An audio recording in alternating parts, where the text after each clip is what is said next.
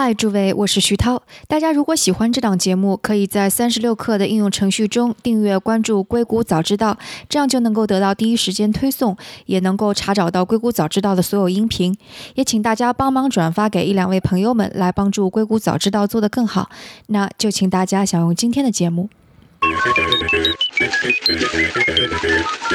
欢迎来到《硅谷早知道》第二季，我是徐涛，您在硅谷的特派记者。这个世界飞速变化，那就请您借助我的采访来和全球创新第一时间同步。今天我们的关键词是科技公司的丑闻。今天和我们坐在一起的是 Edith，她是啊在硅谷已经做了很多年的 VC 和投资，同时现在也是 Five Hundred Startup 大中华区的负责人和合伙人。Hello Edith，欢迎做客硅谷早知道。嗯，谢谢徐涛。嗯呃，其实那个这段时间中国出了很多，就关于科技公司出了很多丑闻，最开始的可能就是滴滴的。跟滴滴有关的谋杀案，然后接下来是可能跟租房公司自如、蛋壳这些的租金贷的时间，就包括提提高房价，也算是一个丑闻。包括还有最近阿里的一个员工，因为说是住自如的这种带甲醛的房间房子，所以得了白血病。然后当然这个周末可能吃瓜群众看的最多的就是刘强东的在啊美国涉及到性侵的这样的一个案件，所以丑闻很多。但我想，因为我我我们是在硅谷来聊这件。事情嘛，硅谷公司其实最最近几年也发生了很多，就是不是说类似的丑闻，而是可能会涉及到跟他影响到他们公司很多的这种丑闻。我我我觉得这些丑闻是绝对是从硅谷开始的，尤其是二零一七年年初吧，从 Uber 那里开始的啊，而且最重要，这有有一位叫 Susan Fowler 啊，他是在 Uber 里头的一个呃工程师师。啊，然后呢，他在 Uber 就是上班的这个两三年的这个时间，遇到了非常非常多，就是在从坏人来讲会觉得一些比较不公平的一些，嗯，对他的一些 treatment，所以最后呢，就搞到他呃离开了 Uber 以后，他去了 Stripe，然后离开 Uber 以后，很多人在问他。发生什么事情啊？对，还要说一下，她是个女员工，对吧？对，现在 Susan 是一个女女员工，而且非常非常聪明。嗯，她她在自己的博客就是写了她为什么会离开 Uber。那这篇文章就导致了最后 Travis 就是这个 Uber 的创始人跟 CEO 要离开 Uber，这个这个是绝对是一个很大的导火线。其实大部分在大的这个呃。企就是高科技企业在硅谷的话，要是有有刚才您讲的一些在国内发生的事情，这个这个人被告的那个人一定是开开除的。在在美国的法律是非常非常严格，所以在这个 Susan 这个这个 Uber 的女员工啊写了她的这个体验以后，哇，看到这些是一次两次三次。嗯，这些 HR 在 Uber 里头的人跟他说：“啊，算了吧，因为你的老板是一个非常，嗯，表现非常非常好的呃一个员工，所以我们不可能开除他。所以他就要求呃转去另外一个组，而且转去又给不给他转，因为他自己的表现也非常非常好，他们很希望他待在那个，他有没有办法是加？”就是加薪或是上位，后来他没有办法，所以被逼就离开了。所以，而且这个 HR 最后的那个人反而说啊，没有发生过，所以才他才知道，其实他要是不离开的话是没有办法的。就除了 Uber 这个之外，就还有哪些其实也是最近这两年在呃硅谷非常重大的丑闻事件。其实，当然就是 Facebook 这个事情。那 Facebook 这个事情，其实为什么那么多人那么失望？就 Facebook 就是它的数据被那个 Cambridge Analytics 给滥用了，对，然后就相当于很多人的数据全都被泄露出去了。而且 Cambridge Analytica 是有一些报道，是他直接跟这个嗯。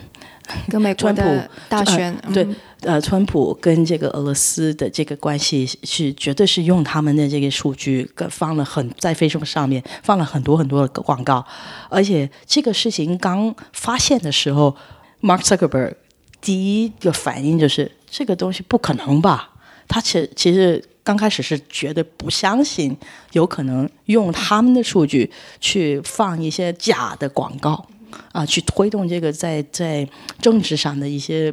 这些。广告他是不相信可以发生的，所以很多人都记得他的这个反应。那后来这个 Cambridge Analytica 给发现了，而且也是有一个人就是在 Cambridge Analytica 的一个一个工程师是吧？他觉得哎呀，我不能再不讲这个事情，所以就把这个报道就是出来了。就很多人在外面的人非常失望，其实最失望的其实我觉得是 Facebook 的员工。因为 Facebook 其实是那么多年以来，嗯，上市了以后，还是给给很多人或是里头的人的感觉是啊，嗯，move fast and break things。我们是一个比很多其他的互联网巨头更酷的啊一个企业。我们做什么都很快，而且增长率到到嗯今年才慢慢放下来。就那么多年，股市是一定在涨，而且。嗯他们做了，我我觉得我这边是觉得，呃，买了 Facebook，呃呃 WhatsApp，啊，买了 Oculus，买了 Instagram，其实这些所有的 M&A 都做得非常非常好。OK，然后另外一个可能比较大的丑闻就是啊，Theranos 是吧？嗯，呃，这个丑闻也是我我很记得有一天，嗯，两三年前吧，啊，在 either like Times 或就是一个很有名的。就是杂志上面有这个 Elizabeth Holmes，就是这个 Theranos 的创始人，他而且那个那个 title 是说她是女的 Steve Jobs，乔布斯。那其实我看见的时候我也挺感动的。作为一个作为一个女的 VC，在硅谷那么久，现在就是最靠谱的一个 CEO 是一个女的，而且已经是绝对是几倍的独角兽。那那时候，而且他有一个非常支持他的一个呃 VC，就是 Tim Draper，啊，Tim 是几十年在硅谷非常非常支持他，当然也有也有在 t h e r 有很多股份。那这个丑闻就是，其实他这个这个公司签了很多很多的约，嗯。在在美国有一个很大的呃药房叫 Walgreen，刚开始的跟跟他们签了一个约是一亿美金的这个约，是希望他这个就是血的测试的这个这个测试可以在所有的全国的这个 Walgreen 里头，他可以买到。这个丑闻最后就是，其实测试是假的，而且根本就达不到他说他可以做的事情，而且在里头就是很多很多他的员工一个一个一个一个离开，其实有很多很多人都非常失望，不单是因为有他，第一是一个独角兽，而且有很多就是有名的对。硅谷的 VC 一直非常就是 vocal 的支持他，第三就是。是一个那么成功的一个女的 CEO，所以其实对她的失望其实有几层吧。嗯哼，我觉得就是我们说的这些丑闻，包括刚刚我提到的中国的丑闻，除了刘强东这个事情之外，可能其他的都会是感觉是这些公司是为了追求增长。你看 Facebook，它的这个数据。绝对是跟它的广告增长是结合在一起的。对，然后 Uber 它的这个是为了他们呃快速的增长，所以他们采用了一种非常 aggressive 的策略，所以他们尽力的想要保住这些能够高增长、表现超级好的员工，所以就漠视了其他的一些。Therano 的这个，他也是希望说，我能够快速的出一个看起来不可能实现的产品，然后推到市场上，保持住我这个独角兽的地位。那滴滴可能也是，滴滴说我这个顺风车的呃业务怎么增长？那是不是营造出一种好像这个？这个顺风车是一个比较 sexy 的场景，就能够招募更多的司机。嗯，然后还有包括啊自自如和蛋壳，他们用啊租金贷，也是为了能够迅速的扩张他们所可以拥有的资金，然后去抢市场。所以看起来似乎全都是增，就是当他们增长的时候，他们忘掉了某些东西，这种感觉。我我觉得一个上市的公司。或是融了很多钱的这个这些项目，其实他们这些创始人其实压力很大。好像 Uber 他们的那个 motto 就是 hustle，hustle，已经把事情搞定。呃，永远就是你要在那么多城市，在不同不停的扩张，不单只是赚钱是一方面，不最重要的是增长率。其实需要做的事情有很多，这些员工其实是也是为了增长去做那么多比较，可能有时候在。在道德上不一定是到的那个位吧。对，Uber 可能还不光光是那个 Susan 那件事情，Uber 是一连串的致命打击。就比方说啊，Trump 当选之后，很多纽约的司机在罢工，但是嗯，Uber Uber 说说我我还是啊，他做了一个 promotion，就说那个既然司机不去载你们，那我去载你们。嗯，我我可以跟你跟你说，就是这个纽约的事情我很记得，因为我那时候就是在纽约。嗯哼。嗯，而且我也有些朋友在在 Uber，其实 Lyft 也一样，就是每个城市其实不是不可能，Travis 一个创始人去定现在在纽约的价钱是什么，就是本地的那个那个人是绝对有全部的能力跟权利去决定啊。要是今天发生了什么事情，我会便宜一点啊，或者是现在免费会做做什么？嗯哼，所所以就是我们回过头来说说，因为刚刚说有很多小的导火索可能导致丑闻，但对于创始人而言，特别是驾驶一个高速增长的船，这个怎么平衡呢？他到底是说我？我是要放慢点速度去仔细想想自己的策略呢，还是说其实有的时候就是要不管三七二十一，先增长了再说，还是可以回过头来调整一下自己的错误的？我我觉得作为一个创始人，压力是非常非常大的。那很多时候就是你融了很多钱，你很多压力，你希望自己一个是小兔可以跑得很很快很快很快，有可能你跑得很不？我觉得所有的这些科技的企业。并不是一个短跑，是一个马拉松。我觉得做马拉松的是，你你要是把这个你自己嗯开始的一个项目，就是从在马拉松的眼光来去做决定的话，其实我觉得很多这些东西都不一定需要去做。比如啊，那在美国在硅谷玩，其实我们现在坐在索马嘛，Uber 跟 Lyft 都在我们附近。那因为我也很多朋友在在 l i f t l i f t 的人跟我说，好有好几年，啊，Uber 是他们绝对是做了很多很多就是不应该做的事情。那其实最后有人发现了，对他们的品牌就非常非常反感。我可以跟你说，在在尤其是在旧金山，有我很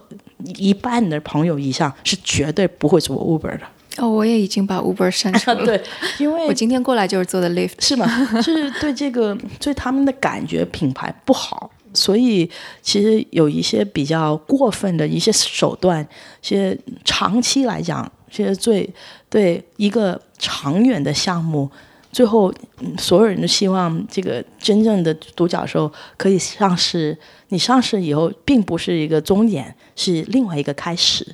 那只不过就是你所有的做的东西更，就是在一个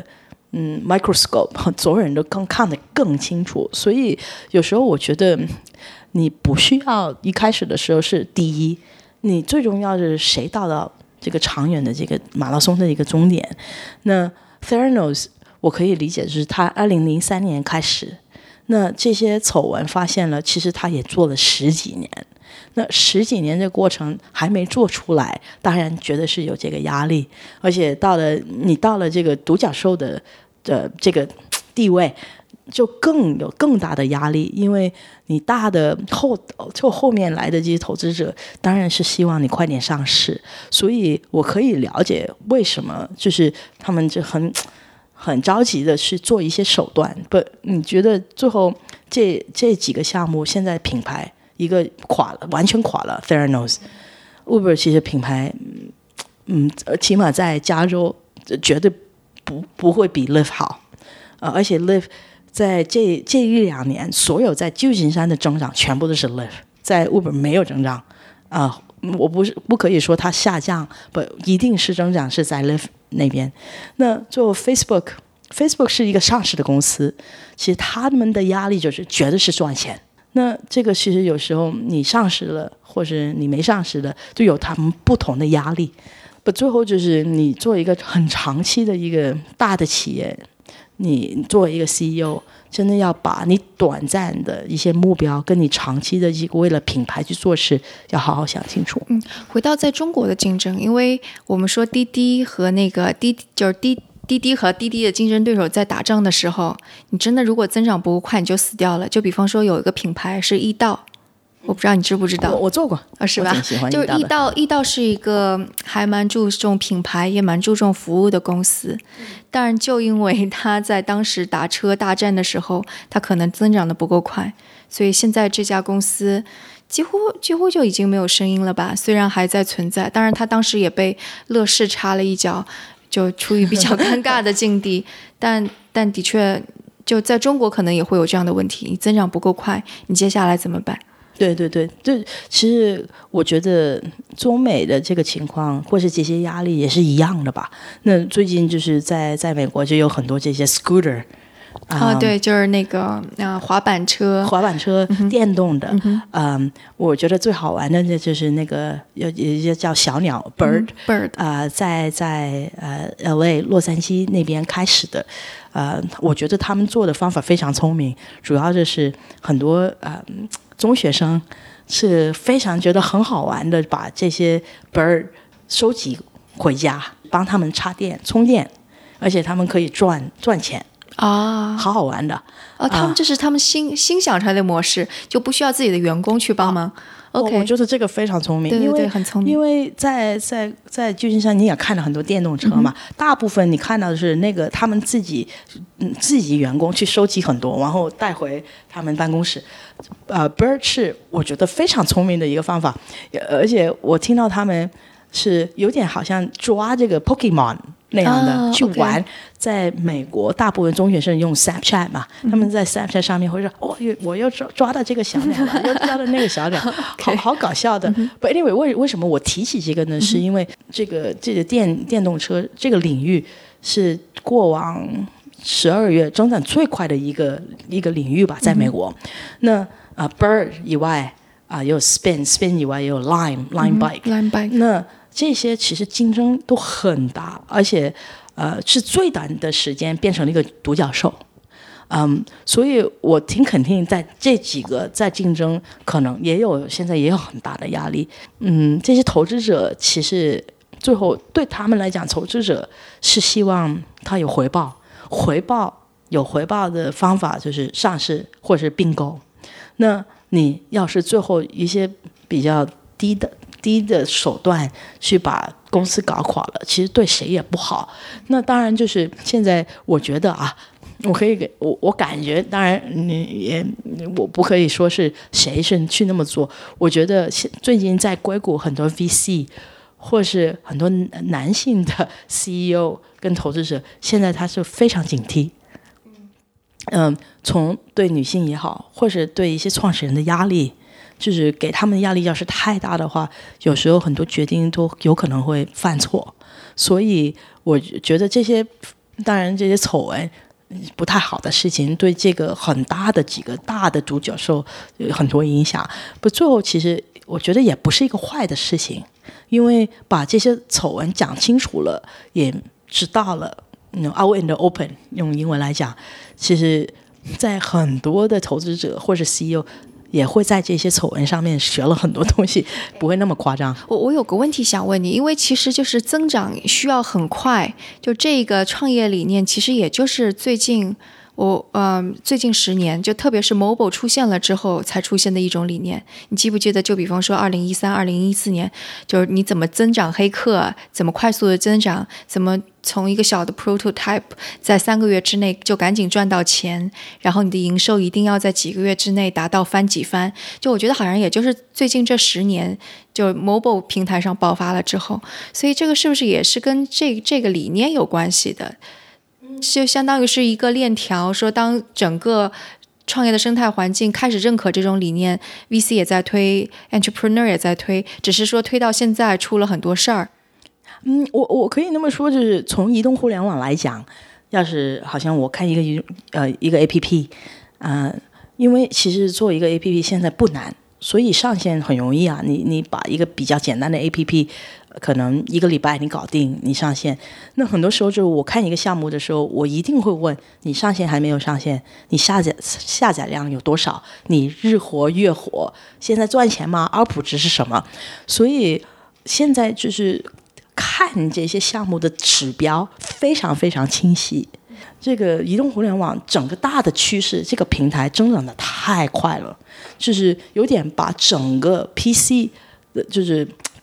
代替了。所以可以看到很多东西都非常清晰，所以这个压力就是绝对是这跟这个平台，而且这个平台非常非常清晰。你是一个陌生人，是你你懂得怎么在这些平台，你可以看到所有人的数据，